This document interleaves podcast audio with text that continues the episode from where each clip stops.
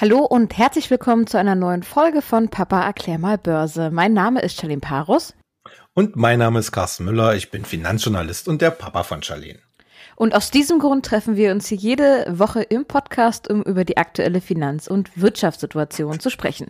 In der letzten Nacht wurde in Amerika gewählt und seitdem werden nun die Stimmen ausgezählt. Die ganze Welt schaut aktuell, würde ich sagen, auf die USA und so ein bisschen fühlt es sich an wie ein Drama oder auch ein Krimi. Ähm, wie lange wird dieses Gefühl denn noch anhalten jetzt?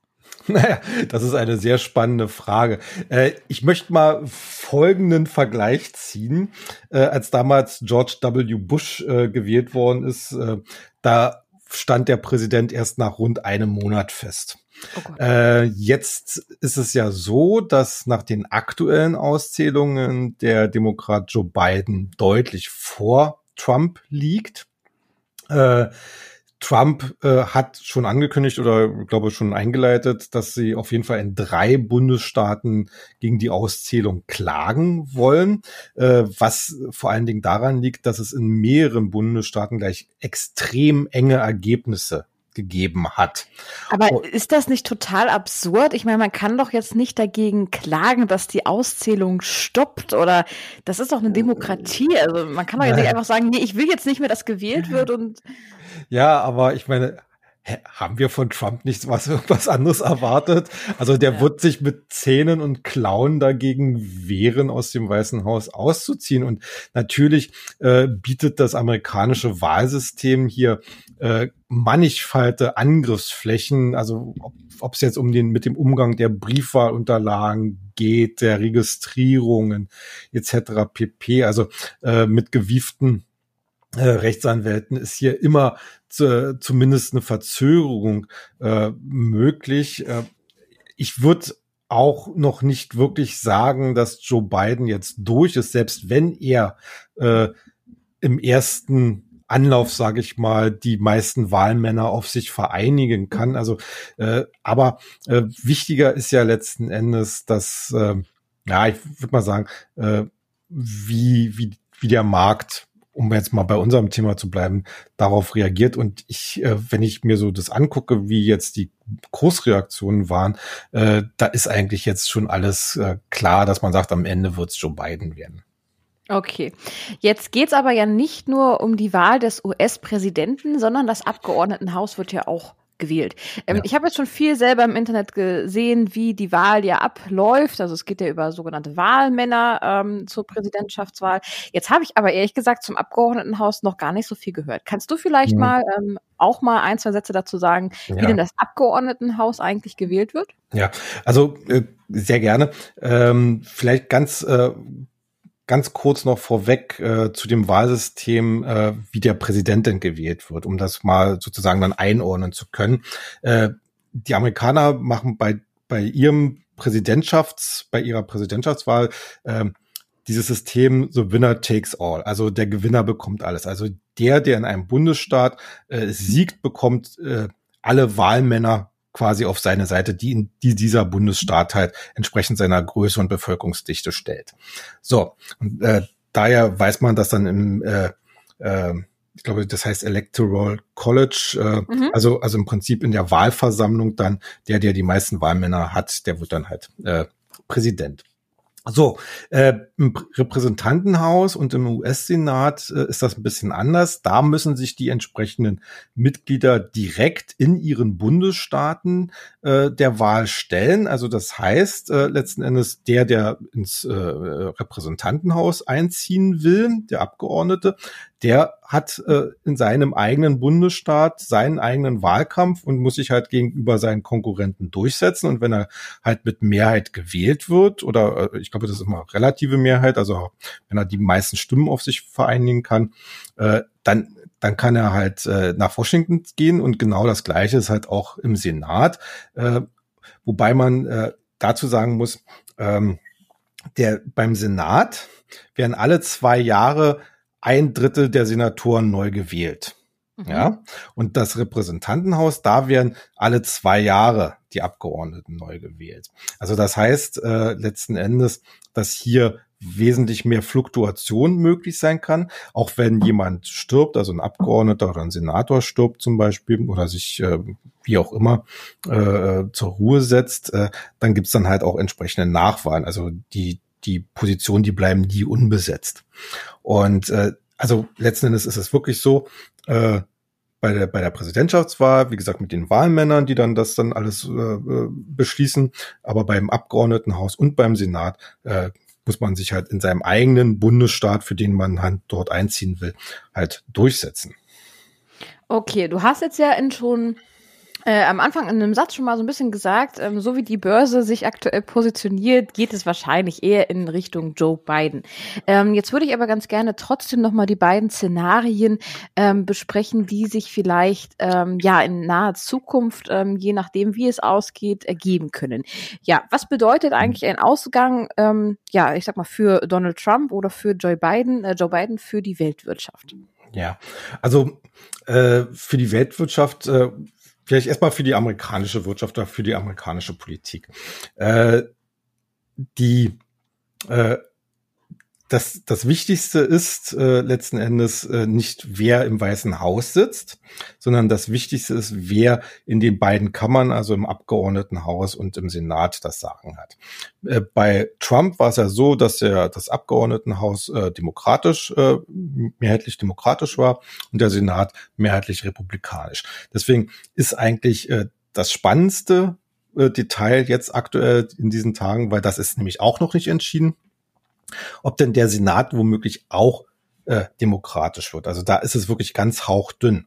Äh, wenn er weiterhin republikanisch bleibt, hat egal welcher Präsident im Weißen Haus steht, äh, äh, das Problem, dass er nicht durchregieren kann. Das gilt auch für einen Joe Biden. Also mhm. äh, wenn der äh, äh, irgendwelche politischen Pläne hat, etc. pp., dann mag er vielleicht relativ schnell die Zustimmung seiner äh, demokratischen Mehrheit im Abgeordnetenhaus haben. Aber der Senat muss trotzdem da auch immer noch zustimmen, gerade bei wichtigen Reformen. Und wenn der republikanisch mal äh, äh, bleibt, äh, dann läuft es immer wieder auf einen Kompromiss hinaus. Äh, weil ich glaube, äh, wenn was was wir vielleicht erleben werden, wobei ich mir da nicht so ganz sicher bin, äh, dass vielleicht unter einem äh, Präsident Biden vielleicht diese ganz harten Gräben, die sich zwischen Demokraten und Republikanern in den letzten Jahren aufgetan haben, vielleicht ein bisschen wieder zuschütten. Allerdings muss man auch sagen, dass die Demokraten sich in den letzten Jahren in eine sehr, äh, ja, ich würde mal sagen, schwierige Richtung entwickelt haben. Äh, äh, man, muss das mal von, von deutscher Seite aus so sehen, also Demokraten, die gelten quasi als Sozialdemokraten in Amerika. Das ist so ihr Credo, wie hier in Deutschland, das wäre sozusagen SPD und CDU, um das mal so ein bisschen zu vergleichen. Mhm. Ähm, das Problem ist, dass sich die Demokraten in Amerika in den letzten Jahren vor allen Dingen durch die neue Garde von Politiker, Politikern und Politikerinnen äh, doch noch etwas stärker nach links orientiert haben. Und äh, das äh, könnte unter Umständen dazu führen, dass vor allen Dingen äh, die großen Konzerne in Amerika äh, ja stärker unter Beschuss geraten.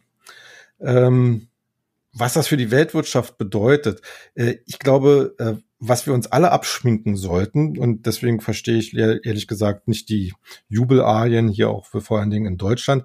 Wer glaubt, dass, dass ein Joe Biden jetzt die Samthandschuhe wieder anzieht, vor allen Dingen gegenüber China, äh, der äh, ist auf dem falschen Dampfer nach meiner mhm. Ansicht. Weil äh, letzten Endes ist es so, China ist inzwischen die zweitgrößte Wirtschaftsmacht der Welt noch vor, vor der EU äh, gesamt äh, genommen. Ähm, Anekdote dazu, ne? wir bezahlen ja immer noch Wirtschaft, äh, äh, Entwicklungshilfe an China. Mhm. Ähm, und wer im Konzert der großen Wirtschaftsmächte mitspielen will, der muss sich natürlich auch an die dortigen Regeln halten. Äh, das eindeutige Verdienst von Trump ist, dass er diese, äh, dass er das thematisiert hat. Ich meine, es geht nicht an, als zweit größte Wirtschaftsmacht der Welt äh, mit Dumpingpreisen und Abschottung des eigenen Marktes äh, meinen zu können, äh, dass man in anderen Märkten halt äh, eine große Rolle spielt.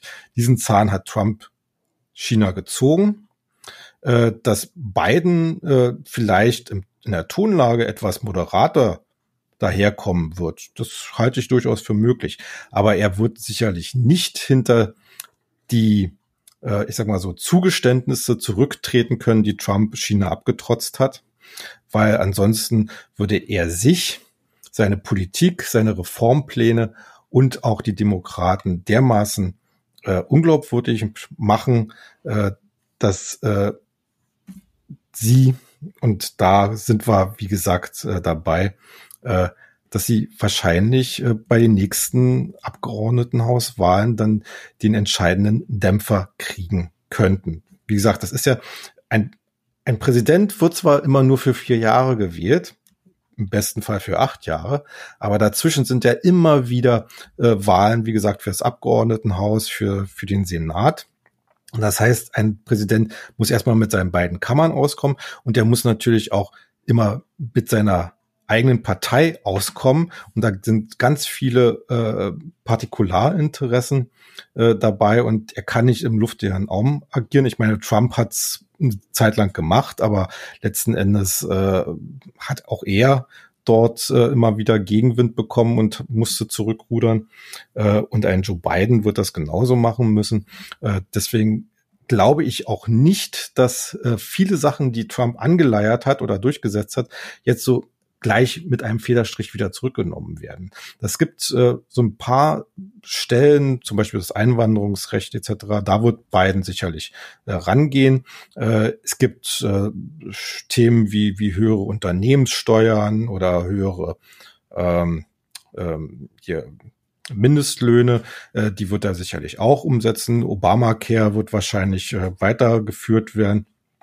Aber äh, dass man äh, jetzt äh, viele Sachen komplett zurückdreht, glaube ich, da wird Biden einfach schlichtweg nicht äh, die Möglichkeit haben. Hm, okay, dann lass uns doch mal in ähm, das eigentliche Thema unserer Sendung auch einsteigen. Und zwar, ja, wie positionieren sich denn jetzt die Börsianer zu diesem Thema?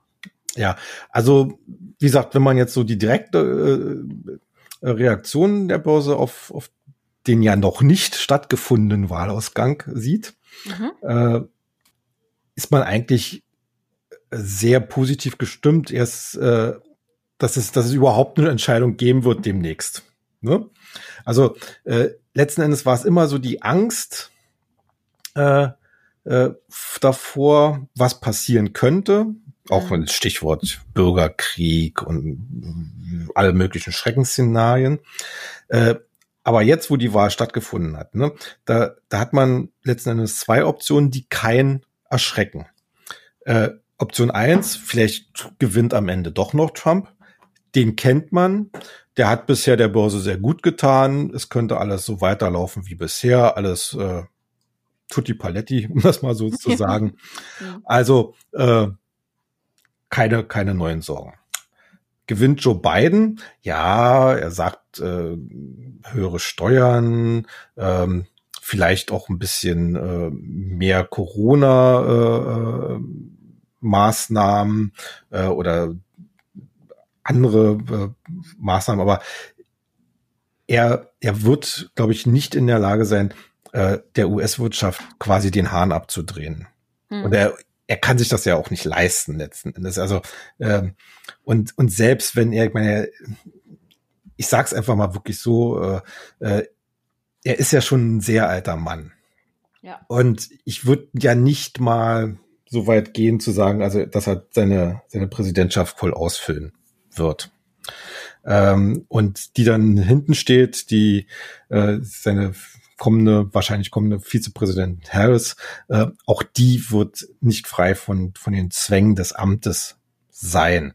Und äh, der amerikanische Verbraucher äh, ist jemand, der sehr pragmatisch mit Herausforderungen umgeht, so genau wie auch die Börse sehr pragmatisch in Amerika mit Herausforderungen umgeht.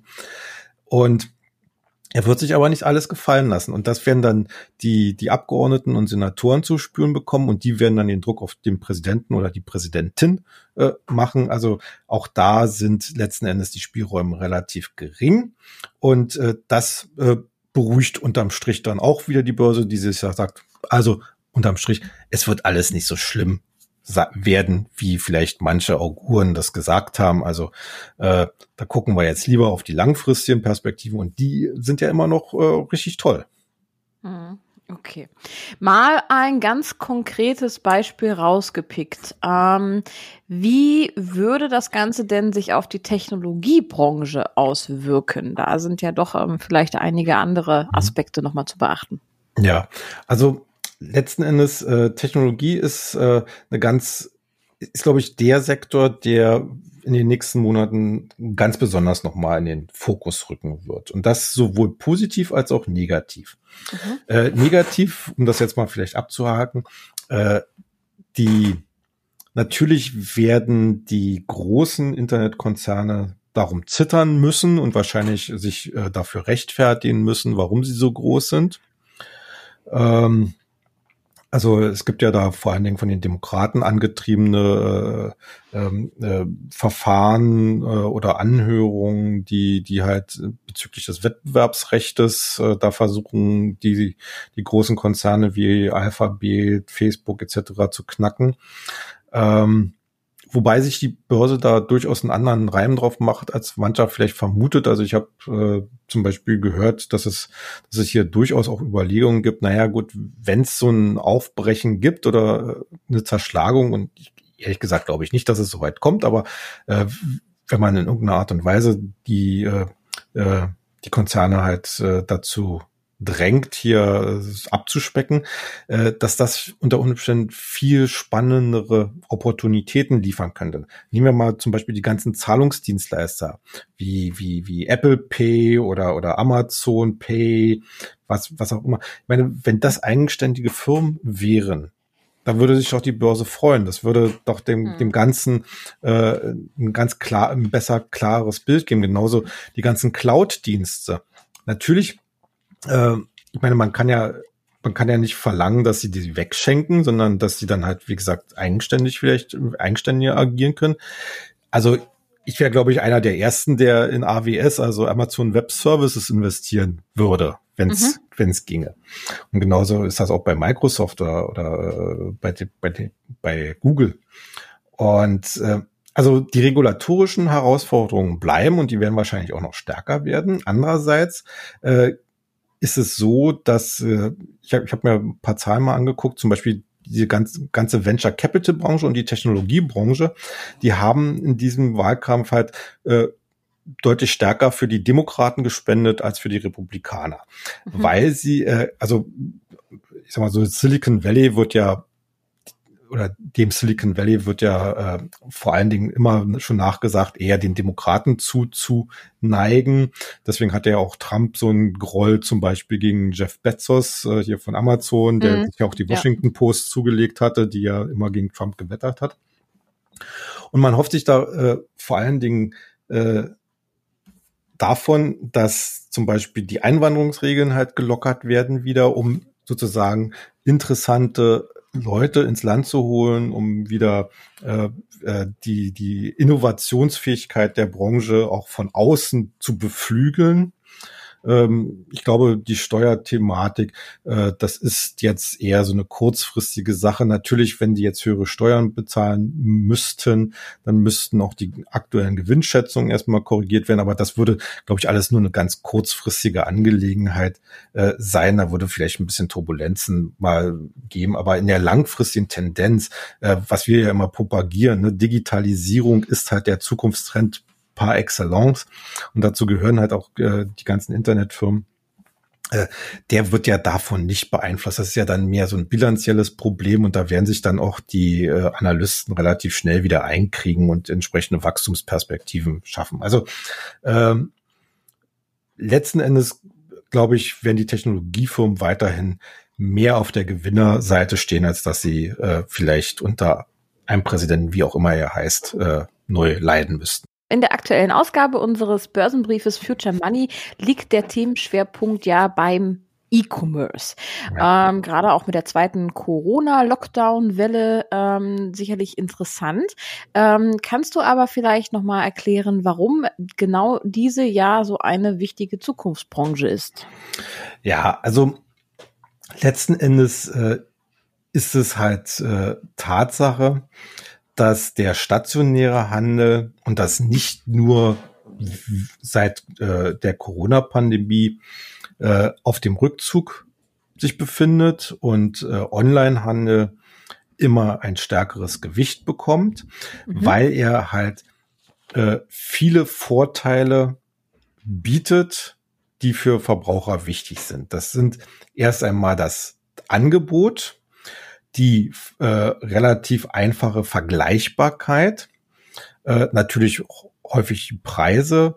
Äh, in der Logistik ist es inzwischen so ausgefeilt, äh, dass man da auch nicht lange an sein, äh, seine Waren wartet. Also das äh, ich sag mal so, das Argument, äh, dass man in Laden gehen kann und sich dann, weiß ich was, ein äh, Fernseher oder so gleich mitnehmen kann. Ja, das ist natürlich so, aber heutzutage, wenn man sich im Internet einen Fernseher kauft, wartet man im Zweifel vielleicht auch nur zwei oder drei Tage und das, mhm. äh, äh das ist also kein Negativargument mehr. Und äh, ja, letzten Endes ist es auch Bequemlichkeit, ne? Äh, und äh, wir wissen ja, wir wissen ja auch, dass äh, zum Beispiel dem Individualverkehr, der ja letzten Endes Grundlage ist, um shoppen zu gehen, hm. äh, in vielen Ländern äh, immer größere Steine in den Weg gelegt werden. Deswegen äh, weichen die Leute halt auf E-Commerce. Aber es ist einfach bequem, man hat Auswahl, die Preise stimmen. Äh, und äh, gerade bei, na, ich würde mal sagen, so mittelwertigen Gütern, äh, da ist das einfach die, die einfachste äh, Methode, da äh, eben zu konsumieren.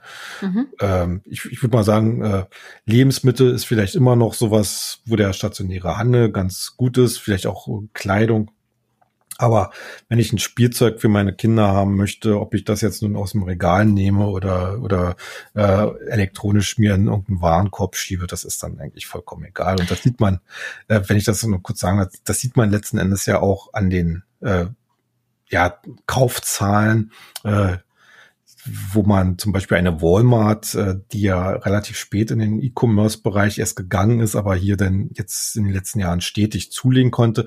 Da sind zum Beispiel Spielwaren eine ganz wichtige Komponente von diesem Wachstum. Mhm. Ja.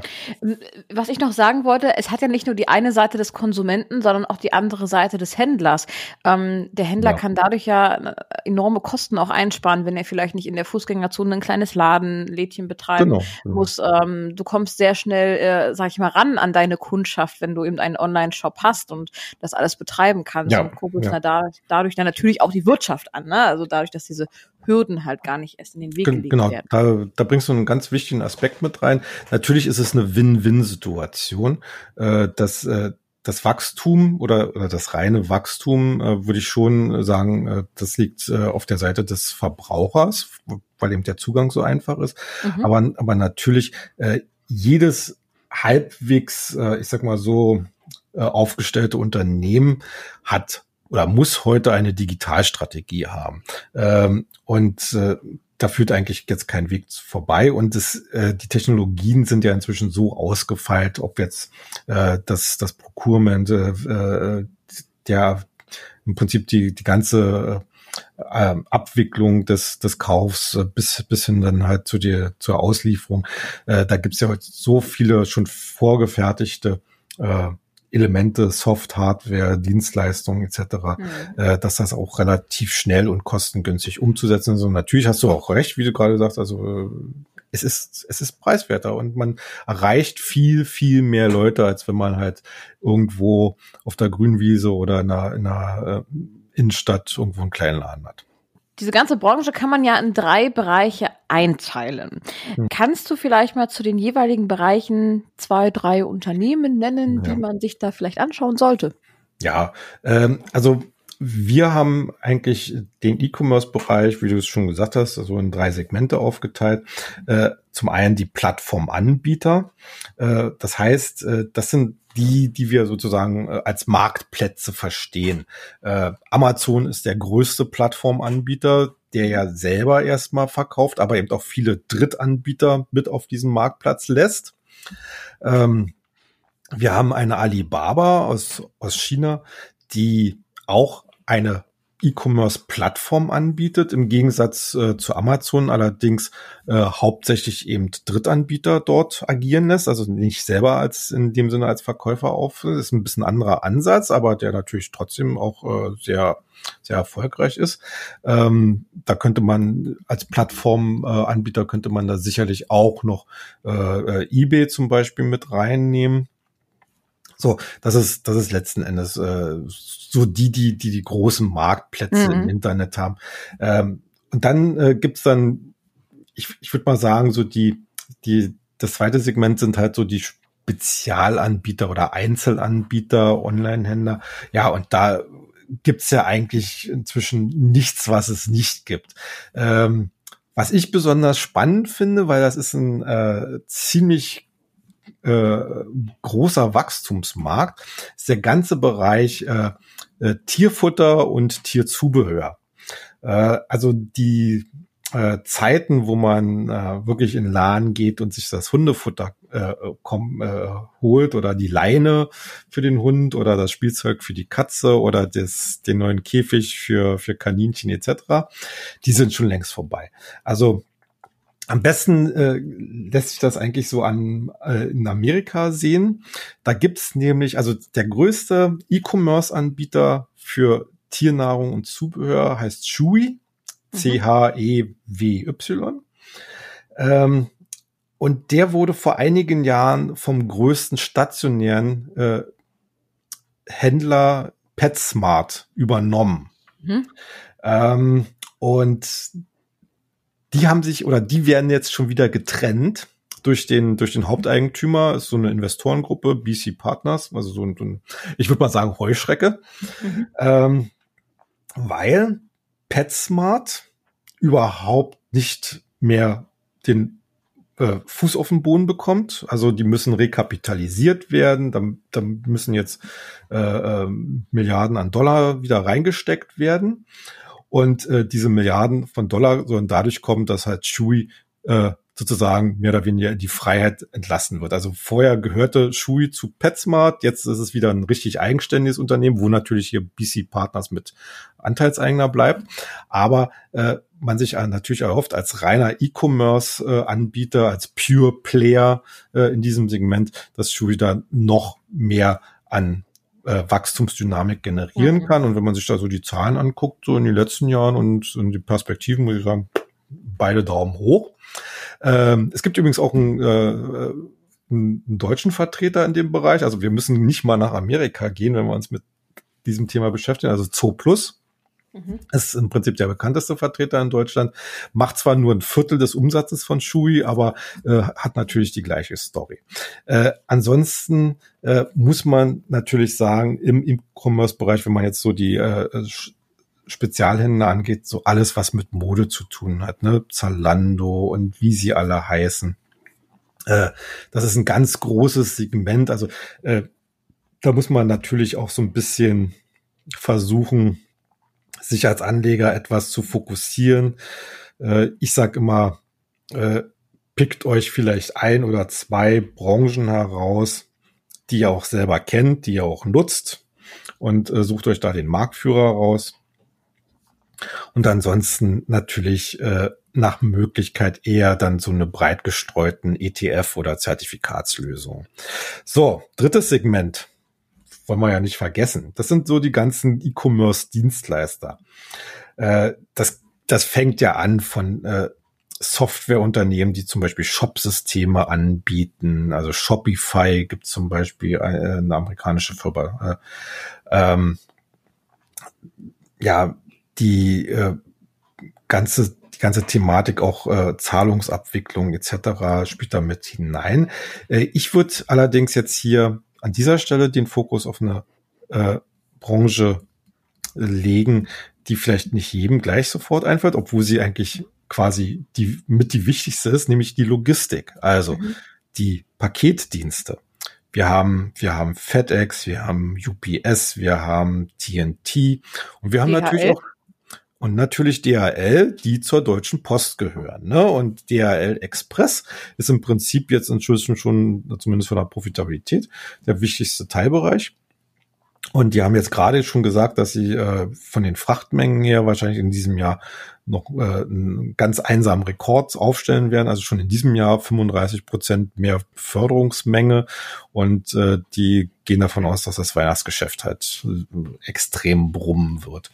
Ähm, und also insgesamt, wie gesagt, äh, die Logistikdienstleister als Schnittstelle vom E-Commerce-Händler äh, zum Verbraucher spielen halt eine ganz wichtige Rolle und äh, die sollte man halt bei einer entsprechenden E-Commerce-Anlagestrategie auch nicht vergessen. Dann mal mit einem kleinen Blick auf den aktuellen Corona-Lockdown in Deutschland und natürlich auch in anderen europäischen Ländern. Würdest du hier auch noch mal ein paar Favoriten sehen, auf die man jetzt besonders achten sollte? Ja, also es ist letzten Endes ja so eine Art Déjà-vu. Und da können wir auch sehr schön den Bogen schlagen vom E-Commerce, denn letzten Endes äh, sind auch jetzt wieder die Unternehmen im Blickfeld, die halt vor allen Dingen diese äh, Distanzierung propagieren, also sprich, mit denen man äh, übers Internet kommuniziert. Und da sind natürlich vor allen Dingen äh, zu nennen die ganzen Lieferdienste. Mhm. Also wir haben äh, Delivery Hero, die jetzt selber in Deutschland nicht aktiv sind, ähm, sondern in Europa, aber wir haben ja auch in, in Europa entsprechende äh, Lockdowns. Dann haben wir Just Eat Takeaway. Äh, die wird eigentlich, äh, das wird den meisten nichts sagen, aber denen gehört zum Beispiel Lieferando ne? Ah. oder, oder pizza.de. Interessanterweise Delivery Hero, um mir mal den Bogen zu schlagen, ist äh, nach meinem Kenntnisstand auch noch an Just Eat Takeaway beteiligt. Also mhm. in dem Sinne sind die alle miteinander verwoben. Ähm, natürlich haben wir dann auch die, die Online-Apotheken. Äh, die würde ich jetzt auch äh, im Blick behalten. Also es wäre Shop-Apotheke äh, Europe und auch äh, die, die Schweizer Zoorose, die ja mit Doc Morris äh, unterwegs ist, äh, weil ich glaube schon, dass äh, auch hier äh, nicht nur durch die Einführung des elektronischen Rezeptes jetzt auch in, in Deutschland, ähm, sondern generell halt durch, durch diese äh, ja, ich sag mal so Beschränkungen oder den Unwillen der Menschen, jetzt auf die Straße zu gehen und zur Apotheke zu gehen, weil er da meistens mal so und so nur kranke Menschen trifft, ähm, dass die dann auch noch mal einen Schub bekommen. Ja, und äh, jetzt äh, die spannende Frage ist natürlich, wie sich das Ganze erneut, sage ich mal, deswegen Déjà-vu, erneut eben auf die Streaming-Dienste auswirkt. Ne? Mhm. Also äh, Amazon Prime, Disney Plus vor allem. Ich habe tatsächlich jetzt mein Disney Plus Abo gekündigt. Ja, war langweilig, ne? War langweilig. Halbes Jahr war jetzt genug. ja, ähm, okay. Ähm, ich glaube, die müssen da schon noch ein bisschen mehr tun, habe ich so den Eindruck. Ja. Äh, da, da, die haben, die haben unwahrscheinlich starke Wachstumsraten und ich glaube, da ist noch richtig viel Potenzial. Aber äh, ich glaube, so der erste Hype ist so ein bisschen vorbei. Ja. Äh, ich weiß nicht, ob der jetzt mit dem zweiten, mit dieser zweiten Staffel von The Mandalorian oder wie er heißt, äh, mhm. äh, jetzt wiederkommen kann. Ich habe da so ein bisschen meine Zweifel. Also da, da müssen die schon noch ein bisschen, glaube ich, in die Breite gehen. Ähm, ja, und natürlich unsere allseits immer wieder beobachtete Netflix, ne, die ja zuletzt doch extrem geschwächelt hat. Äh, na, mal sehen, ob die, äh, ich sag mal so, die, die schwachen Ausblicke auf, auf das letzte Quartal jetzt vielleicht unter den neuen Voraussetzungen dann doch doch mal nach oben korrigiert werden können. Hm. Also im Prinzip Essen, Streaming und Medikamente. Das wären jetzt so meine. Alles das, alles das, was man zu Hause alleine machen kann. Genau.